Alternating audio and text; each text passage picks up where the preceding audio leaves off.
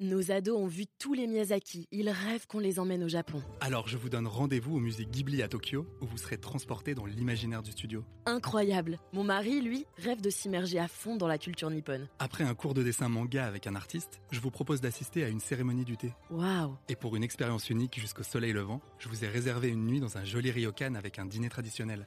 Je nous y vois déjà. Avec Marco Vasco, ne rêvez plus, vivez votre voyage l'esprit libre. Au rendez-vous sur marcovasco.fr pour imaginer votre prochain voyage sur mesure. Les podcasts du Figaro. Jean-Yves Hebb, bonjour. Bonjour Quentin. Alors si je vous demande de me rappeler euh, au bon souvenir d'un professeur euh, exceptionnel qui vous a marqué par ses mots euh, ou par autre chose d'ailleurs, vous pensez à qui instinctivement? Qu'est-ce que qu'est-ce que vous pouvez me raconter? Alors, euh, le prof dont je me souviens, c'était mon prof de probabilité en prépa HEC, qui nous avait fait comprendre les probas avec des balles de ping-pong. voilà. ouais, ok. on, a envie, on a envie, de, on a envie de l'écouter. Mais, mais, on démarrait l'année avec ces balles de ping-pong qui faisaient euh, aller dans un sens ou dans un autre et on comprenait euh, la logique des probabilités.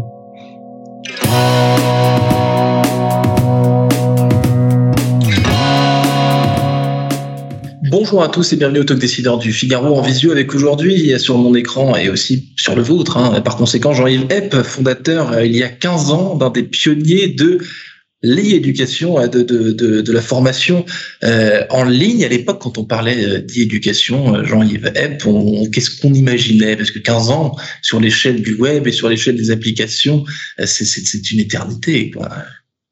Alors, il y a 15 ans, pour être euh, tout à fait transparent, on a démarré euh, dans la transmission des savoir-faire plus que dans la transmission des savoirs, parce qu'on a démarré avec Cook, qui était la première tablette tactile au monde, qui est née, qui est née sept mois avant l'iPad et qui était un véritable ovni dans le monde des technologies.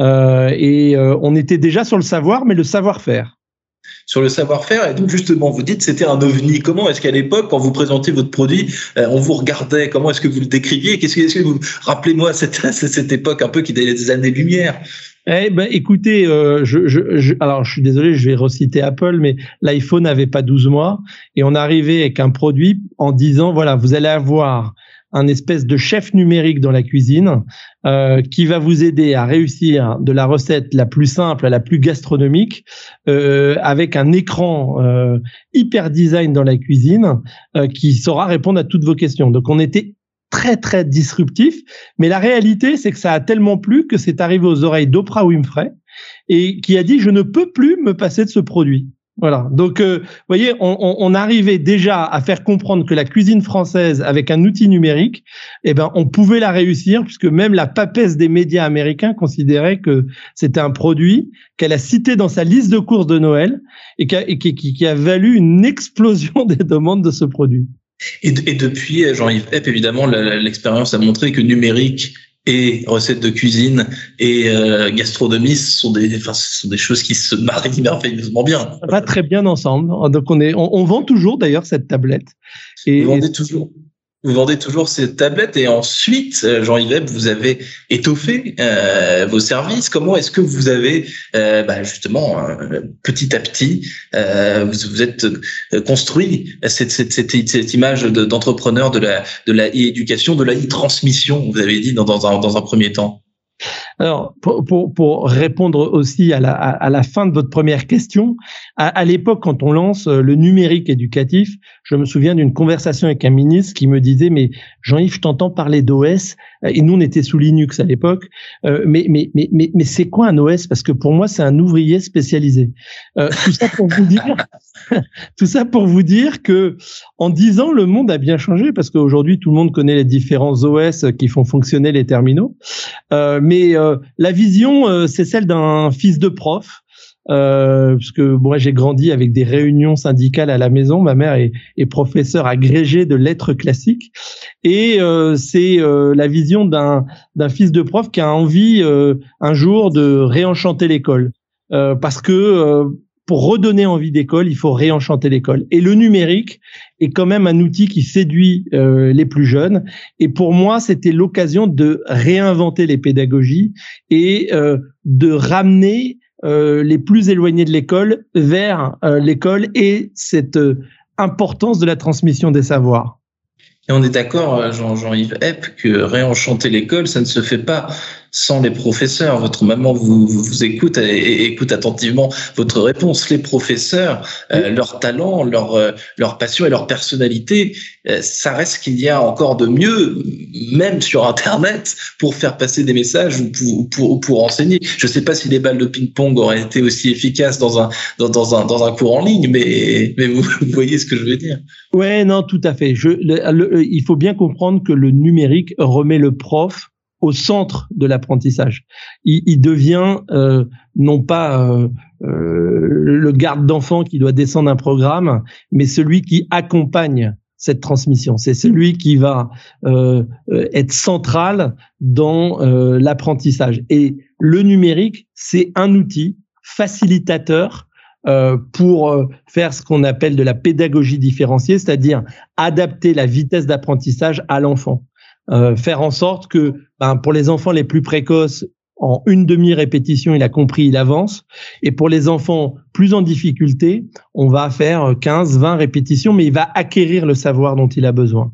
Et c'est ça la force du numérique, c'est cette capacité de s'adapter à chaque public pour laisser le moins possible d'enfants sur le bord de la route.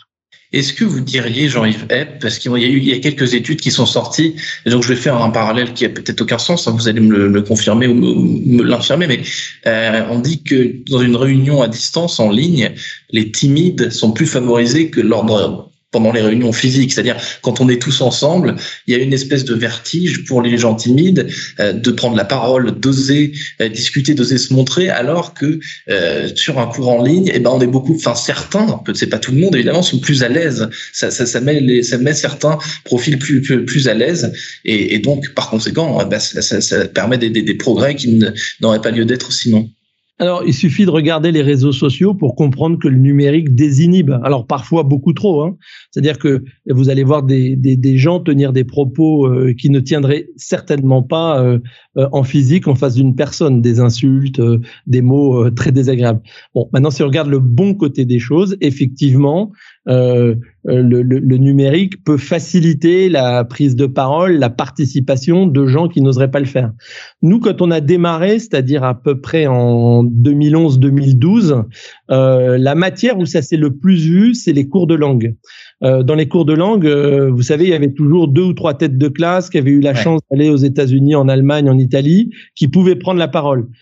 Là, avec le numérique, tout le monde prend la parole, tout le monde peut participer. On, peut dire d'ailleurs que le cours de langue, enfin là, je du coup, vous êtes en train de raviver des vieux souvenirs. Le cours de langue, c'est le, cours intimidant par excellence. Tout à fait, parce qu'on a peur euh, de son accent. Et en fait, on se rend compte quand on va aux États-Unis qu'on s'en moque un peu. C'est un pays d'immigration. On s'en moque un peu de l'accent que vous avez. Et très clairement, nous, ce qu'on a vu dès le départ, c'est que dans les cours d'anglais, les, cours d'allemand, bah, les gens euh, n'avaient plus peur, les gamins n'avaient plus peur de, euh, de, de, parler à la, à la tablette ou au PC euh, pour euh, répéter ce que la machine lui demandait de faire. Hmm. Ce qui n'enlevait pas le prof. Hein. Le prof avait justement la possibilité d'écouter tous les élèves. Parce que les outils qu'on développe permettent à un enseignant de dire bon bah celui qui est sur cette tablette, il est en train de dérouler son cours d'anglais. Celui-là, il a plus de mal. Je vais venir à côté de lui pour l'aider. Mais tout le monde participe. Donc c'est vraiment un outil d'inclusion le numérique. C'est un outil d'inclusion. Est-ce que c'est un outil dans la e-formation, en tout cas dans l'e-éducation? Est-ce qu'il y a encore des barrières qui empêchent de euh, l'acceptation, euh, je veux dire, que ça devienne une certaine norme finalement? Alors, il y a eu euh, jusqu'avant le Covid beaucoup de mythes autour du numérique, c'est-à-dire on disait oh il y a trop d'écrans. donc en fait on rattachait le, la e-éducation à l'écran. Euh, ce qui est une hérésie parce que c'est encore une fois, euh, on, on disait pas quand il y avait des livres, ah il y a trop de livres, il lit trop. Euh, c'est qu'un c'est qu'un support, c'est un accompagnement et il faut le voir comme ça. Donc il y a eu avant le Covid cette logique là. Depuis le Covid, ça a vraiment changé. Parce que Jean-Yves, vous mettez, vous posez le doigt sur un paradoxe de notre époque, c'est-à-dire que euh, on est tous adultes, évidemment, surtout adolescents euh, aussi, euh, avec des écrans, mais il y a cette espèce de, diabolisation de l'écran, notamment pour les plus jeunes enfants, où il y a, enfin, ce qui, qui, ce qui est encore autre chose, mais la télévision chez certaines familles n'a plus n'a plus lieu d'être, elle n'est plus dans les foyers. Les écrans pour les petits sont, sont diabolisés, c'est-à-dire qu'on essaie de, de, de les en tenir éloignés. Est-ce que tout ça n'est pas un peu euh, paradoxal finalement comme bah, on, est dans une, ça vous aura pas échappé, dans une société de la communication. Et aujourd'hui, la communication, elle, se fait à travers des écrans hein, pour l'essentiel, que ce soit des smartphones, des tablettes, des PC, des télévisions, parce qu'il en existe encore, même si on veut supprimer la redevance audiovisuelle, il existe un certain nombre de télés. Euh, mais euh, si vous voulez, c'est bien là le rôle de l'école. L'école doit apprendre l'usage euh, euh, modéré et intelligent des écrans. Euh, et c'est bien à l'école qu'on va apprendre de la même façon qu'on apprend l'alphabet, qu'on va apprendre comment fonctionne le numérique. C'est presque pire finalement d'utiliser, de laisser les enfants utiliser TikTok ou, WhatsApp sans leur apprendre ce qu'il y a derrière. Donc l'écran à l'école, c'est l'occasion de dire comment on s'en sert. Hum, est-ce qu'il y a euh, une culture française de euh, de l'écran, Jean-Yves Epp, et une culture française de de, de l'e-éducation, ce qu'on vient un peu de décrire d'ailleurs, ce rapport euh, à l'écran, la perception, l'écran. Est-ce qu'il y a des choses qui vous qui vous inspirent sur ce côté français lié à l'écran, lié à, à, à l'e-éducation Depuis 15 ans que vous faites ce métier. Alors, en, en, France, vous savez, on a beaucoup de chercheurs et on aime bien faire des tests dans tous les sens. Donc, vous allez avoir toujours 17 théories qui s'affrontent. Euh, donc sur les écrans, ça n'y échappe pas. Euh, c'est mauvais, c'est bon, il faut faire tant d'heures à tel âge. Euh, voilà. Euh, L'important, c'est l'utilisation raisonnée, mais c'est comme pour tout. Euh, des technologies euh, que vous faites. Alors, est-ce qu'il y a une particularité française? Oui, cette volonté de faire des études et des recherches en tout, là où les Asiatiques et les Américains se sont plongés à corps perdu dans les technologies pour aller plus vite dans l'apprentissage. Hmm. Jean-Yves Epp, merci euh, infiniment d'avoir répondu à mes questions pour le euh, talk décideur du Figaro. Je vous souhaite euh, une excellente fin de journée et donc je vous laisse à vos, à vos cours en ligne. À bientôt. Merci Quentin. Au revoir. Thank you.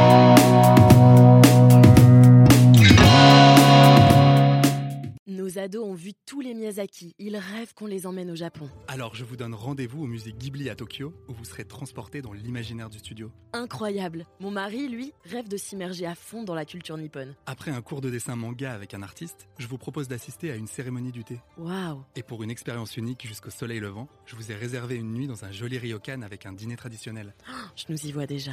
Avec Marco Vasco, ne rêvez plus, vivez votre voyage l'esprit libre. Au rendez-vous sur marcovasco.fr pour imaginer votre prochain voyage sur mesure.